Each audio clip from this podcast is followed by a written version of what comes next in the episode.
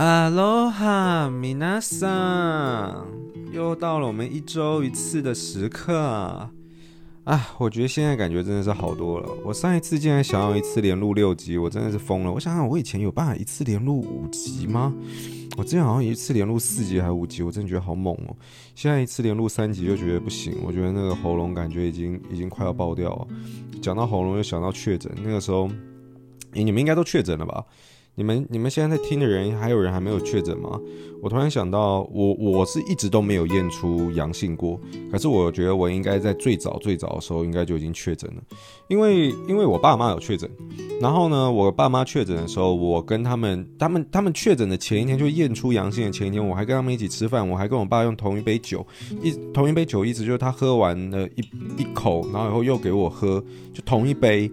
那我的他的唾液跟我所以那个病毒是一定有传染的，然后我妈也也确诊，那他们就在前一天我又跟他们这样子饮食，我是铁定接触到病毒，可是我没有事，那是比较后期的时候事情，那已经是五月的时候事情了。那我觉得我应该是早就确诊了，因为那个时候我有快筛，然后也没有快筛出东西，可是我在更早在发生这件事情前一个多月吧。还是两个月的时候，其实我就最早一批，我其实就已经不舒服。那个时候，我觉得我的症状根本就像是确诊，根本就像是确诊。可那时候快筛还没有现在这么普及。然后呢，我那个时候去看医生，医生就觉得，嗯，你要小心一点，你有可能是，但是他也觉得没有必要做 PCR。然后呢，就是给我开药。然后那个时候，我真的觉得我症状根本就是。然后我我后来就好了。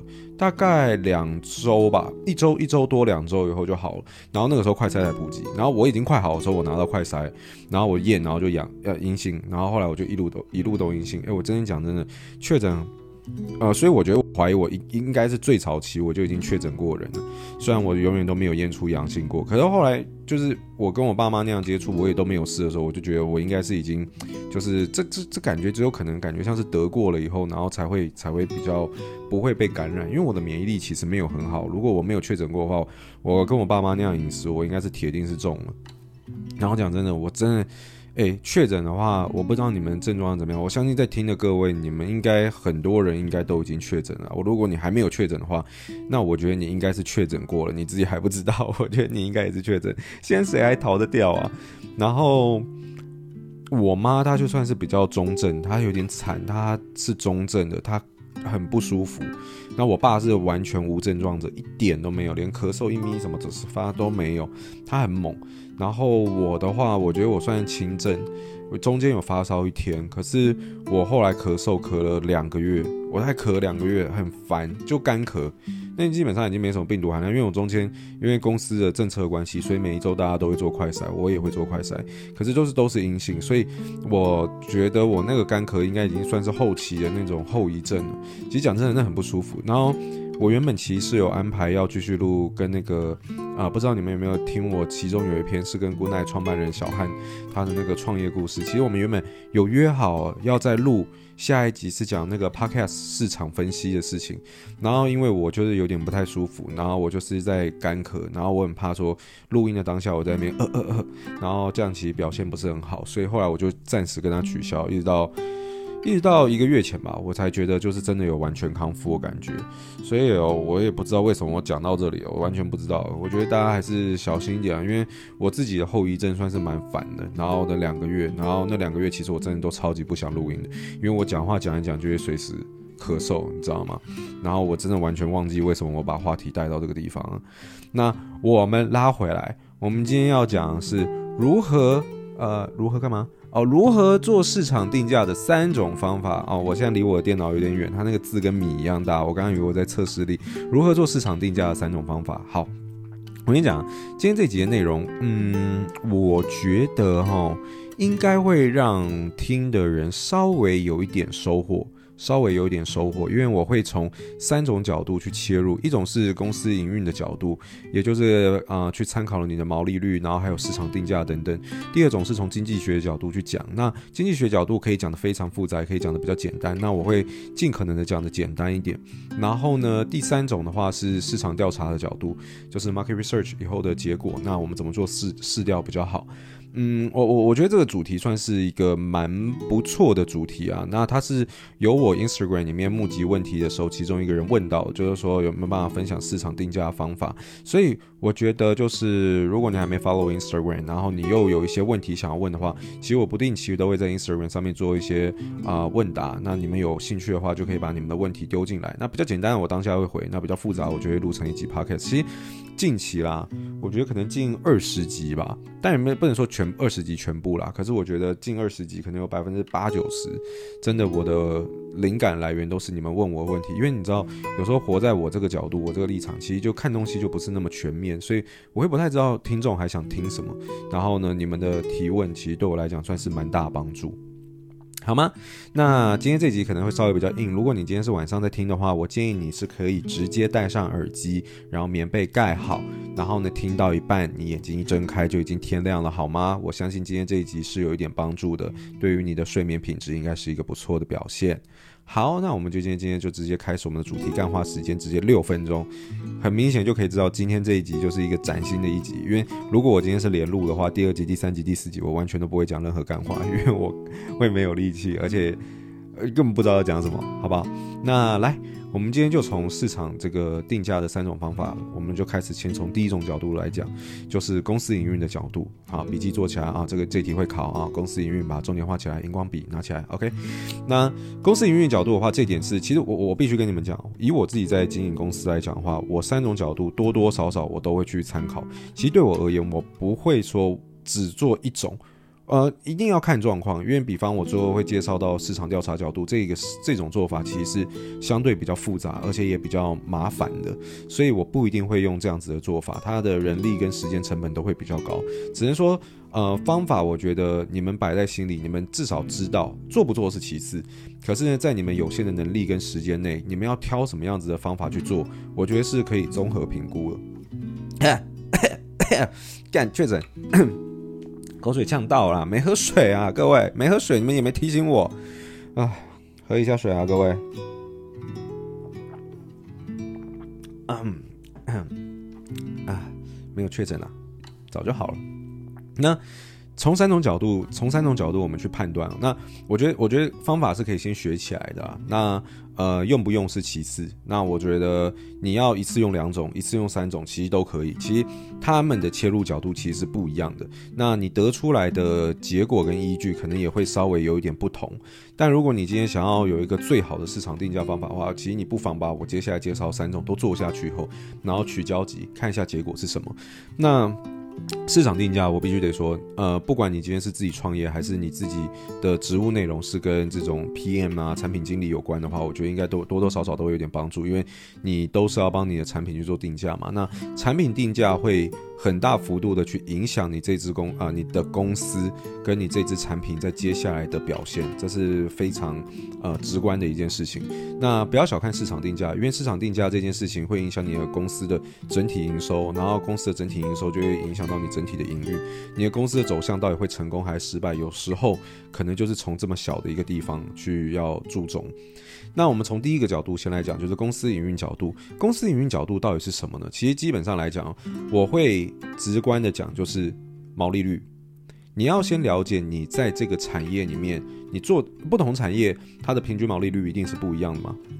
我们今天以我们的食品产业来跟你们大家分享一下好，但我先讲食品产业又分成很多不同的食品嘛，对不对？所以我今天跟你们分享的例子不能说呃是以偏概全的说所有食品，哎呃，洪凯之前有讲过啊，那个他说食品产业至少平均毛利率要在百分之七十，那你这个怎么没有七十？其实还是不能这样讲，就是说呃还是要看还是要看状况，就就是不要以偏概全。然后食品产业里面其实又分了太多种层级了，所以毛利率又不太一样，而且。你也要考虑食品产业，你今天的角色是什么？你今天是 B to C 吗？你今天如果是 B to C 卖给消费者的话，那毛利率一定会比较高。可是如果你是 B to B，你自己是工厂端的话，毛利率就一定会比较低，好不好？所以，呃，我们先有个默契。等一下，我即即便我讲食品端。然后我给你们的例子是某一个毛利率，啊、你们也不要觉得说哦，好像做食品的就一定要有这个毛利率。不同的产业跟不同的商业形态得出来毛利率其实也是不一样的。那你们可能会好奇说，那我到底要怎么抓一个适合我的毛利率？其实这都查得到，其实这都查得到。呃，我记得之前我有在这个哎，毛利率我不确定能不能查得到，可是经济经济部还是哪里，我查得到净利率。我当时有看到所有产业不同产业的净利率的状况。那当时我就是无聊好奇，想知道我们自己公司在某个产业里面净利率表现了，然后跟净利率的最大值跟最低值可能会在不同产业之间的状况可能会是怎样，所以我有去看净利率是查到，毛利率的话可能要。我相信应该也查得到，应该也查得到，应该不会到太困难，所以大家可以去做一下功课，好不好？这应该查得到的。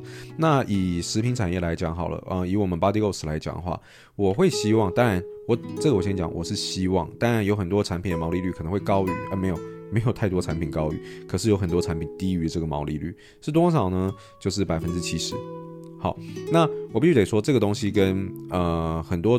不同的产业就有蛮大落差，比方我今天讲保健食品好了，保健食品哦，你们看那种可能啊，我们不要讲哪间公司，因为这样不太好。可是保健食品的话，呃，其实在各种产业里面，各种品牌里面，差不多毛利率基本上都可以做到百分之八十以上。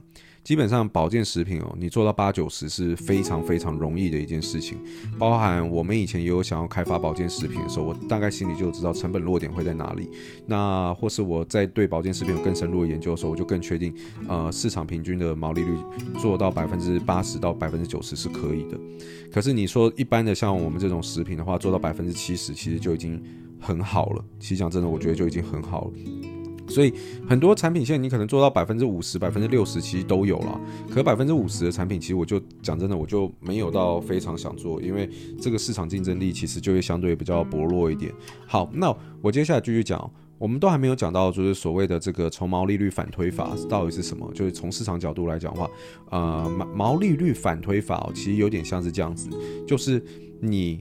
在做这个产品的时候，你在研发的过程中，你一定多多少少会慢慢的知道这个产品的成本会是多少嘛，对不对？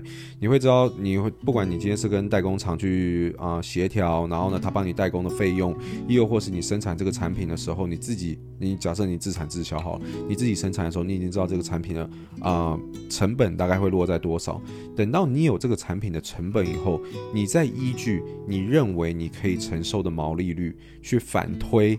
你的市场定价，这个这个方法很简单，这个方法讲真的很简单。比方说，好，我今天做了一个产品，好了，我我今天做了一个食品，好了，然后它的平均成本在二十块，好了，然后呢，我说啊，好，我做这些产品，我的平均毛利率，我觉得观察了各产业的结果以后，跟。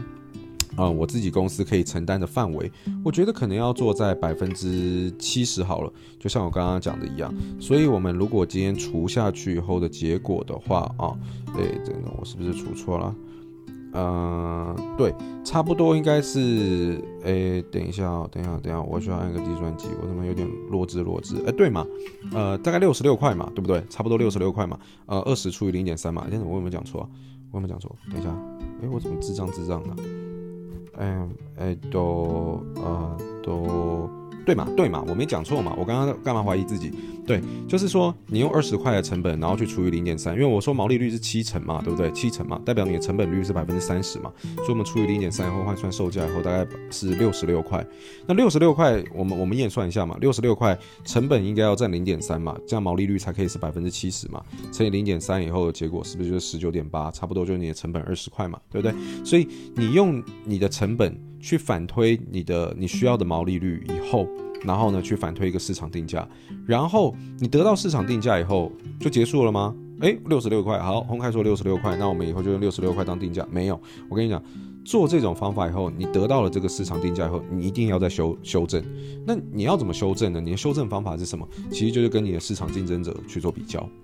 你不可能说啊，好，我今天想要毛利率七十，然后我成本二十块，然后得出来六十六块，好，用六十六块卖，然后市场市场大部分的竞争者全部都卖三十块，那你这个卖不动啊，哥，你这真的卖不动啊。如果市场竞争者大家平均售价都在三十块，那怎么办？对不对？或者如果市场上平均售价大家是在一百块。哎，你发现你只需要，因为你可能自产自销，你的成本很低，然后呢，你有办法拿到更低的货源，然后哎，市场平均售价都一百块，可是我的定价定在六十六块，毛利率就有百分之七十，那我还是要用六六吗？所以你要知道，第一招，第一个做法，它其实只是用你的。啊、成本，然后跟你需要的毛利率去反推出一个市场定价，但这个市场定价还不能当做你的市场定价的唯一考量，你还要跟你的市场的竞争者的平均售价去做比较。那我的建议会是这样子，呃，接下来我讲的话，其实基本上就看你的品牌定位，你的品牌定位。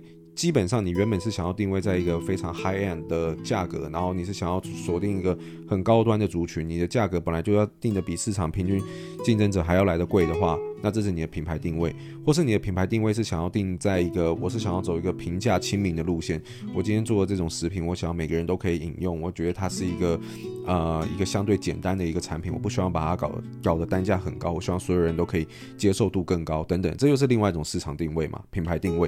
所以接。下来你要怎么抓你的定价跟市场的平均售价去做比较的话，那我觉得这就是看你自己的对于你自己的品牌的定位价值在哪里。那我假假设我刚刚举例好，因为我可能假设我有认识货源，然后我拿了一个二十块，然后我定价六十六块，然后我的品牌定位是我希望是一个比市场平均价格稍微再便宜一些，稍微再亲民一点的。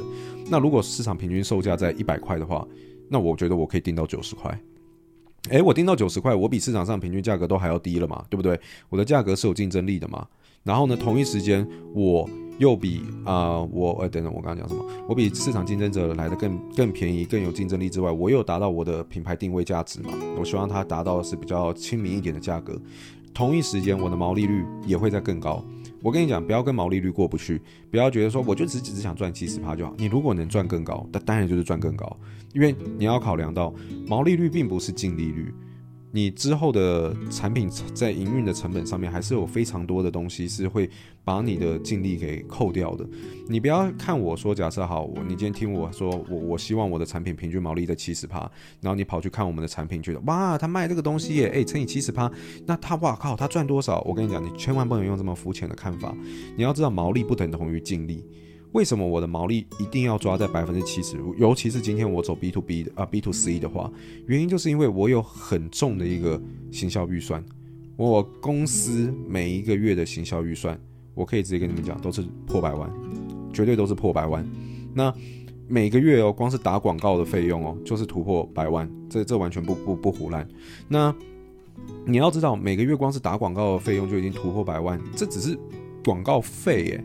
你要知道，我还有人事成本，我还有很多管销成本，我还有很多研发成本，滴滴扣扣的成本费用，这些都要从你的百分之七十里面的毛利去扣掉，最后你才得到那微乎其微的净利。知道吗？所以千万不能很肤浅的，就是说哦，今天我跟你讲某个产产业的毛利率多少，然后你就判断某一间公司或是某一个品牌，它哦，它赚那么多，这是一个非常肤浅的看法。因为真正会影响公司到底赚不赚钱呢，还有很多一大部分成分是在于它的其他管销费用，然后它的净利率是多少。很多时候净利率就会直接变成负净利。这是很容易发生，这是非常容易发生的，负净利是很容易发生，所以千万不要用毛毛利率去反推，然后就觉得怎么样，好吗？所以跟你们讲这个点，是因为说你在公司营运的时候，其实你是有非常多的其他的成本会突然跑进来的。那你的啊、毛利如果能多抓，就尽可能多抓，这只是让你在市场上会更，应该说公司营运上了，不能说市场上，在公司营运上会更有弹性，然后跟更有帮助，所以。呃，反之嘛，刚刚我这样举例反之嘛，那如果你今天是六十六块的定价，然后你发现市场竞争者都是三十块怎么办？然后你又是想要设定一个一样是品牌亲民一点，再怎么样也不要比市场竞争者贵，再怎么样也是定在一个百分之跟跟大家一样的价格的话，也就是三十块的话，那我可以跟你讲，你可能就很难做，代表。你的毛利会非常的低啊，等于说你成本二十块，你只能卖三十块，因为你不能再比市场竞争者高了嘛。那这边我题外话插入一个东西讲了，但是今天我绝对不会深讲，这是这个就是消费者对于不同产品的啊、呃、消费者敏感度。之前在学经济学的时候就一定会学到这个东西，就是啊、消费者敏感度，这很重要。消费者对于不同的产品，然后呢不同的定位，它的敏感度是会完全不一样。我们今天举例好了，汽水，啊、呃、以可口可乐来讲的话。呃，消费者对于这样子的饮料的消费者，呃，价格敏感度是高的，而且是非常高的。意思是什么？意思是，如果今天可乐卖你二十五块，然后呢，呃，它突然涨价变三十块好了，才多五块钱，你可能就不会买。啊、我我我知道你现在的想法可能会觉得说，不会啊，我还是会买。可是我跟你讲，现在是一个 average 的状况，然后这个是，嗯、当时我们在芝加哥大学的时候学的的很多种不同产业跟产品的时候的呃消费者敏感度的状况。那当然这只是当时的一些举例啦。这样，所以所以你会发现，大部分在市面上的这个汽水，不管是雪碧啊、可口可乐啊，或者七喜啊，什么东西百事可乐，其实他们的定价都很接近。你有没有注意到，他们的定价其实非常的接近，他们的定价没有落差到太多，没有说什么百事可乐二二十块，然后可口可乐四十块，没有这种差距的。可是，在不同的产业，在不同的呃类型的饮品里面，你可能就会发现这种事情。比方酒，哦，进口的酒是不是很贵？有时候一一瓶一小瓶可能八十块、九十块，可是便宜的台啤可能三十块一瓶也有，你你知道吗？所以这个就是不同。我今天不是讲饮品哦，我是在讲不同的，嗯。呃我应该这样举例哈，我不想要你误会说消费者敏感度高的东西就是饮料，因为饮料里面又分成很多种，像我刚刚举例的酒，然后跟可乐这种汽水，其实就是完全不同的状况。所以在汽水这个领域的话，消费者敏感度其实是高的。OK，那我们拉回来讲消费者敏感度以后，我们可能再再再深讲，因为这东西其实也很复杂。那你也要同一时间了解你做这个产品对于市场上的消费者敏感度到底是高还是低。如果你今天消费者敏感度很低的话，哦，平均市场价格卖三十块，你想卖四十块，嗯，也许有搞头，也许可以。那你还是有百分之五十的毛利嘛，因为你成本二十块，你定价四十块，你有五十的毛利。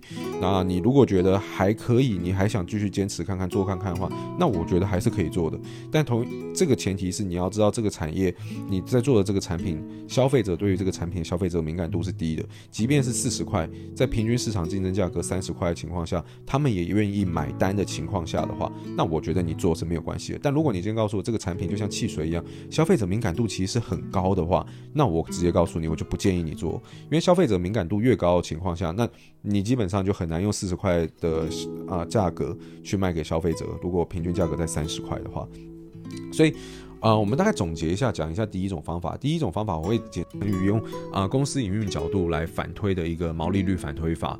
那总结就是，先从你的成本，你先在研发这个产品的过程中，你先知道成本，然后呢，再去抓一个你预期你经营这间公司跟。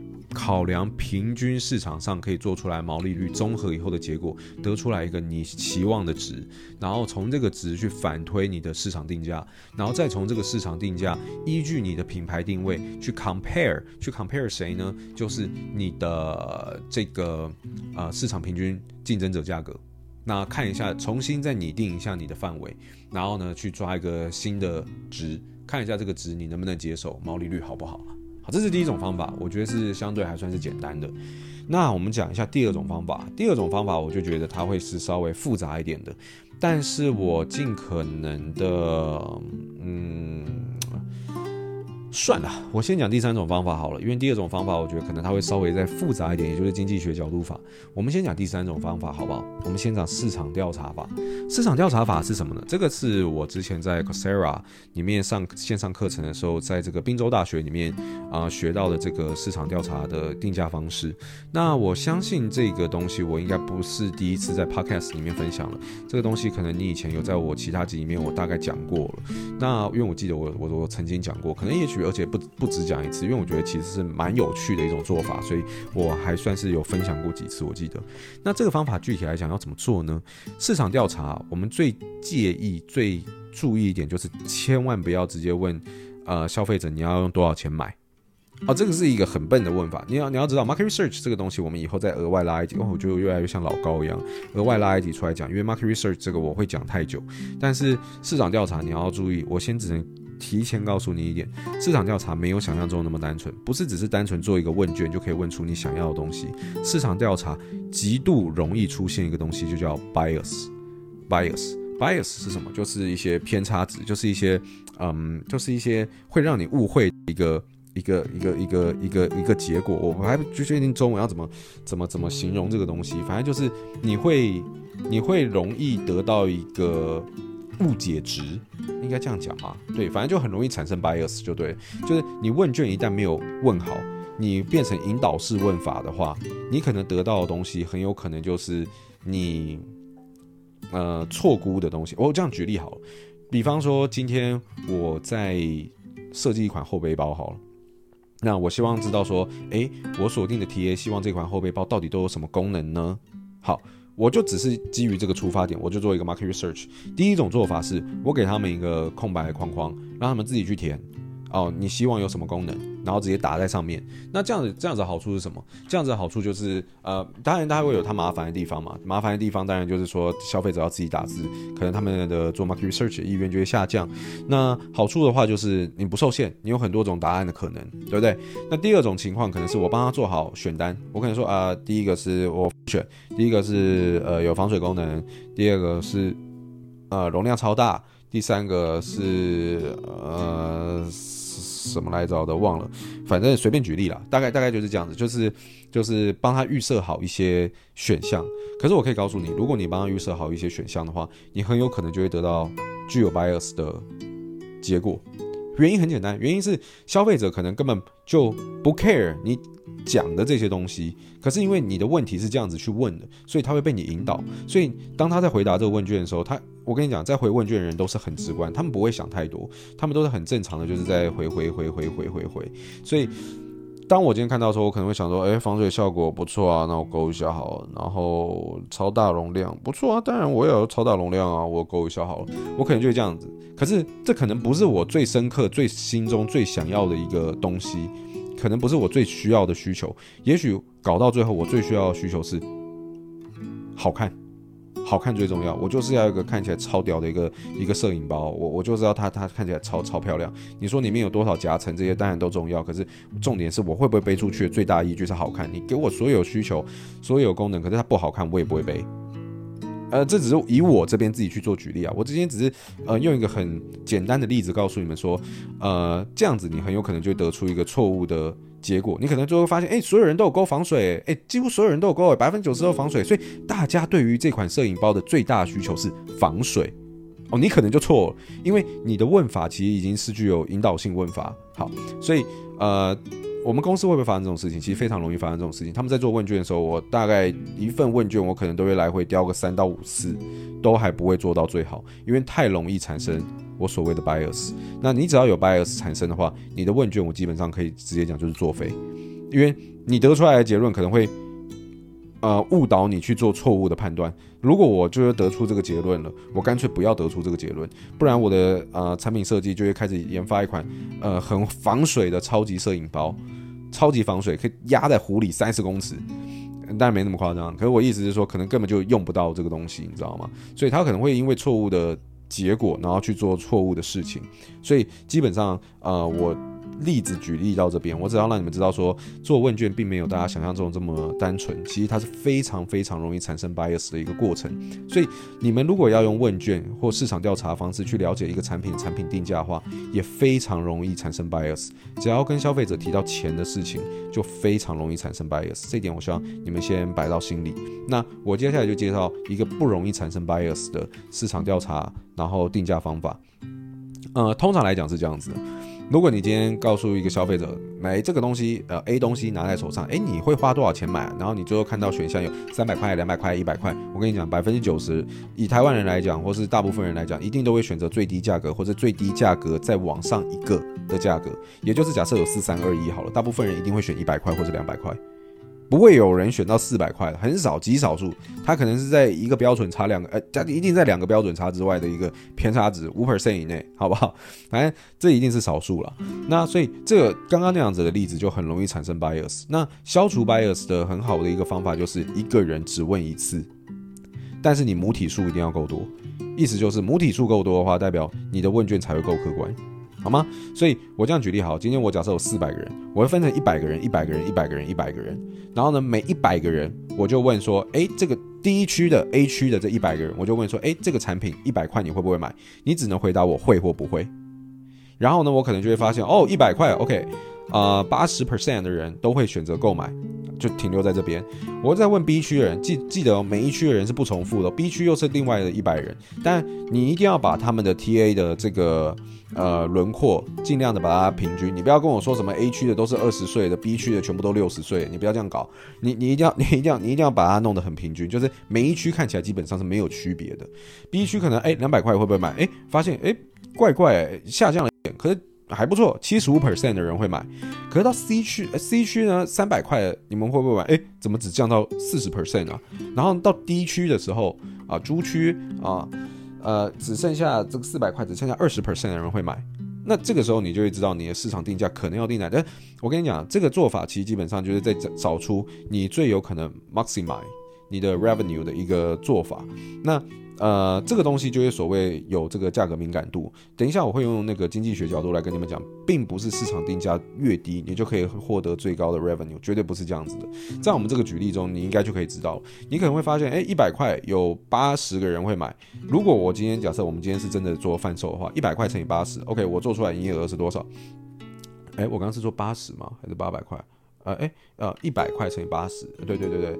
呃，八十个人啊，对，八十个人，然后定价一百块的话，我做出来营业额就是八千块嘛，对不对？可是，在呃第二个区域呢，我们是会有我刚刚说多少，七十五个人会买，可是呢，我们会有两百。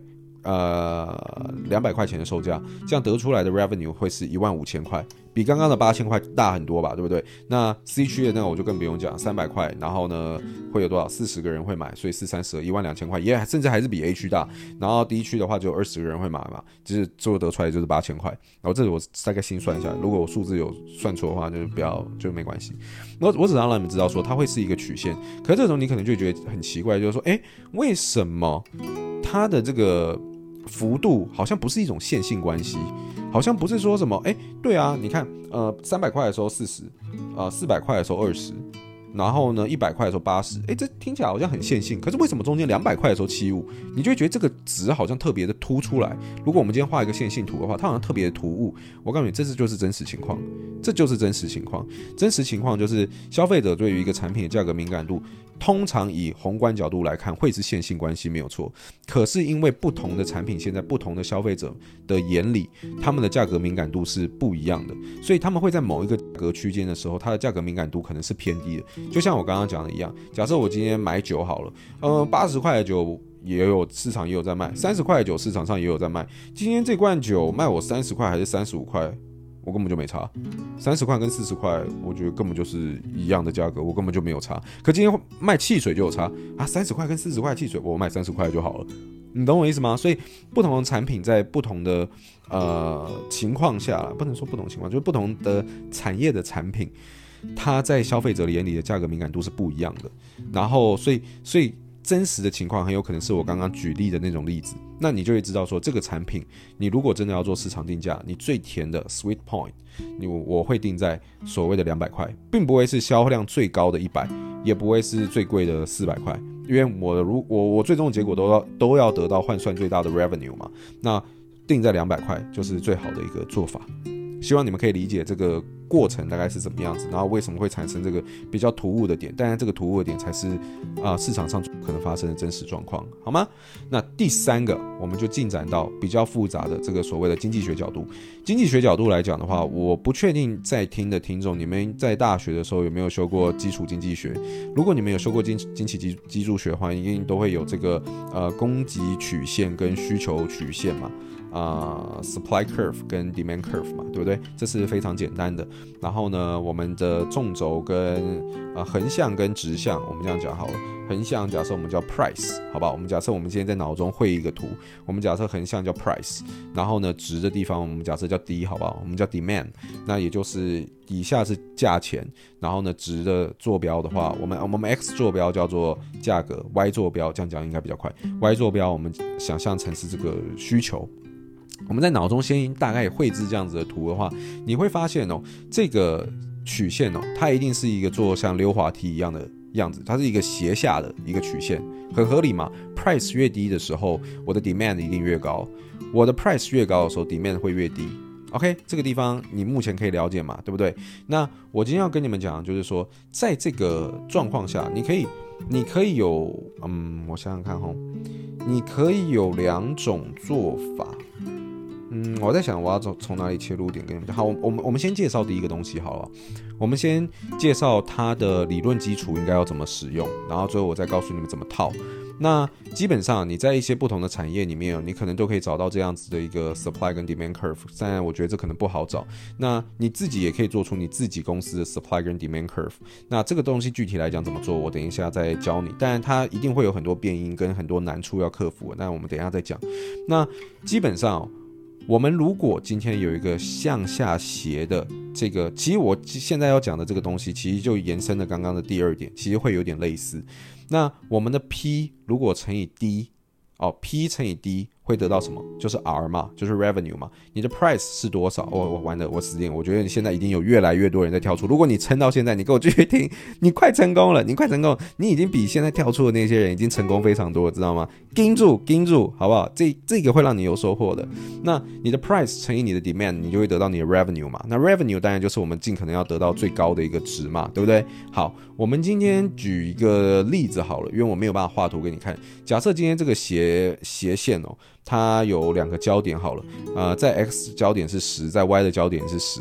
我今天就这样举例了，反正就是它在 y 的焦点的话就是零十嘛，然后就是 demand 十，然后价格零，然后在 x 曲线的话，我们就是呃十零，就是价格定到十块的时候，demand 会变零，这样可以理解哈。所以它是一个边长都是各是十的这个等腰三角形。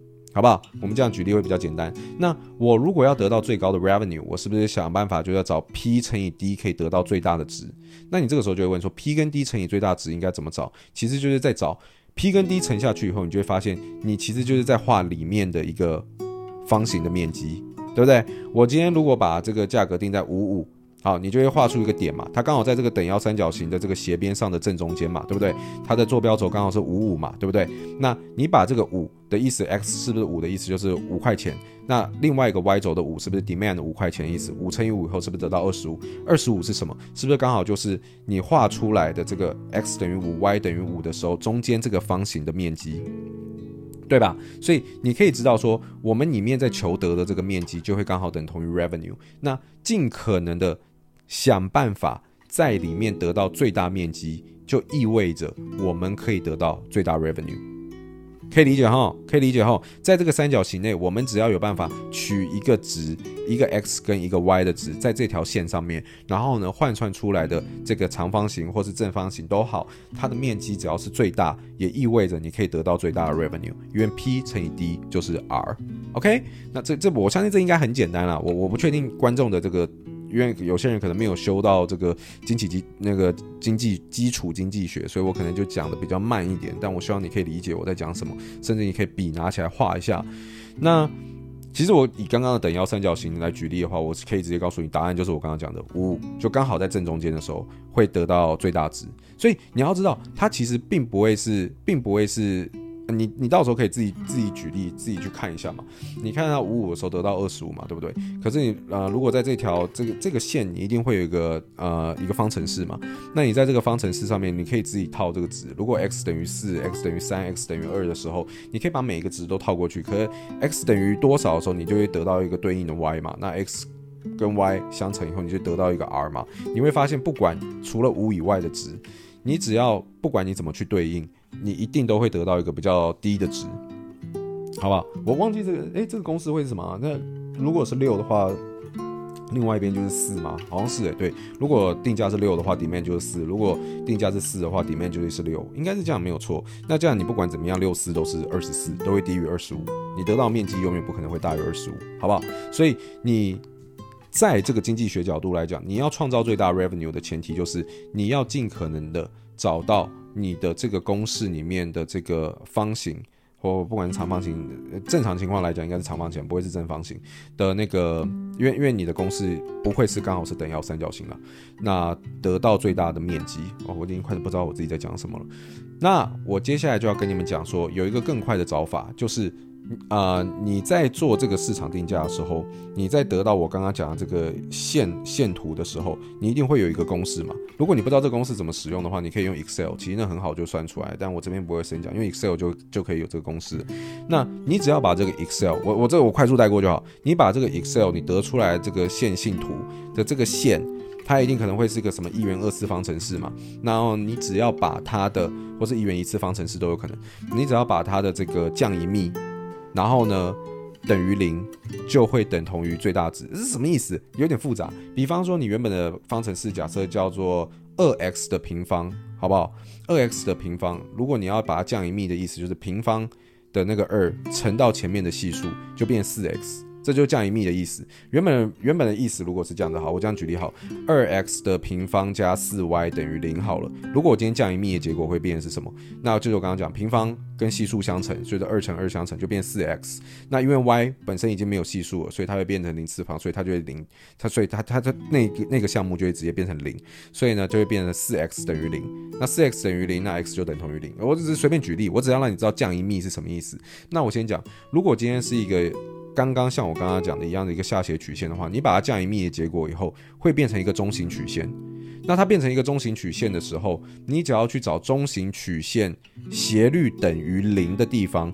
我刚刚讲从讲它等于零的意思，也就是等。你只要把它降一幂以后，你其实就是在找这个线图的斜率哦，这个就跟高中数学有关了。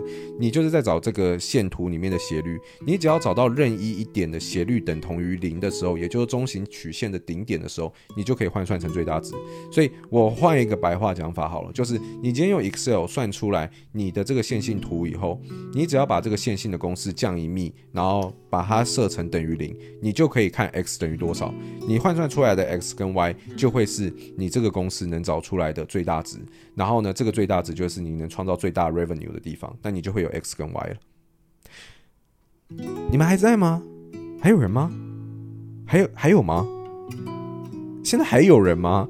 如果你听到现在，你听到现在，拜托你 Instagram 私讯我，让我看看你到底是谁，我会给你一个按赞，好不好？你只要私讯我，告诉我说我听完经济学的部分了，给我一个赞。我就一定给你按个赞，好不好？我觉得真的是要有一点毅力的。好，那接下来就来讲，那我要怎么好好好好？假设我理论理论基础我都听懂了，哈，虽然有够复杂，那可是那我先讲，我今天讲的这个经济学定价是我学到的，可能只有十分之一而已。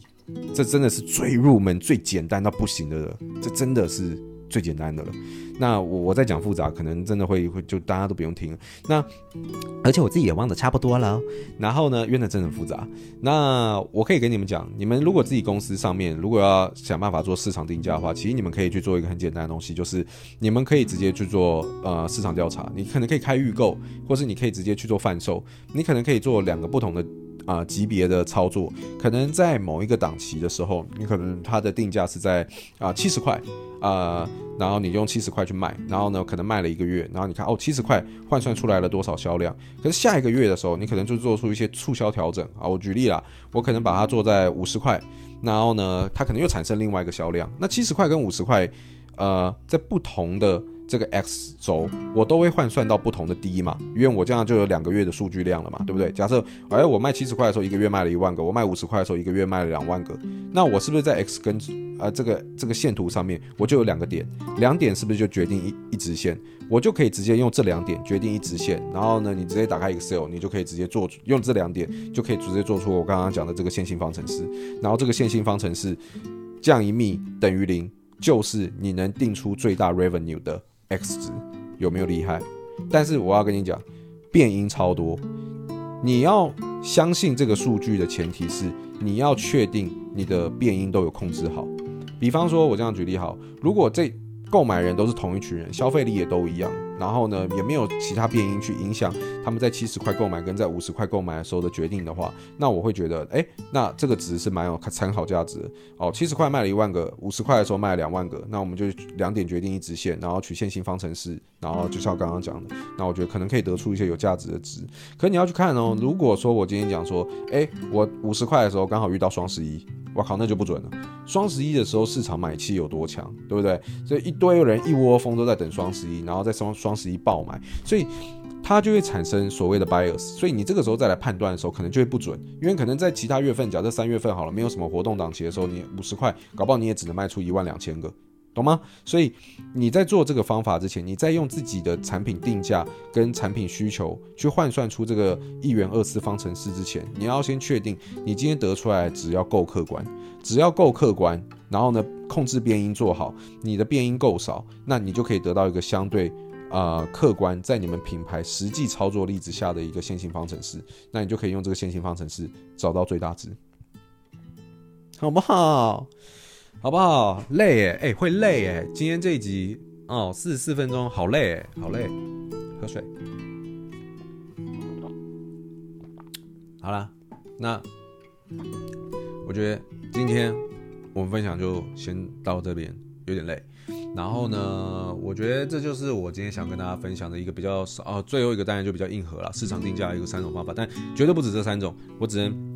跟你讲，这三种是我在公司上面营运上面最常用的三种方法啊、分别是公司营运角度的毛利率反推法，啊、再来是市场调查的市场调查反推法，然后跟第三种以经济学角度来讲的啊、市场啊、呃、经济学去算线性图以后得出来的最大值，好吗？那这就是今天这期的内容。如果你觉得今天这期的内容对你有有帮助，或者让你学到一些东西的话，希望你可以在 Apple Podcast 或 Spotify 给我一个五星好评，这对创作来者来讲是一个很大的帮助。那有任何意见跟想法都欢迎你们透过 Instagram 私讯我。那今天我们的内容就先到这边了，大家拜拜。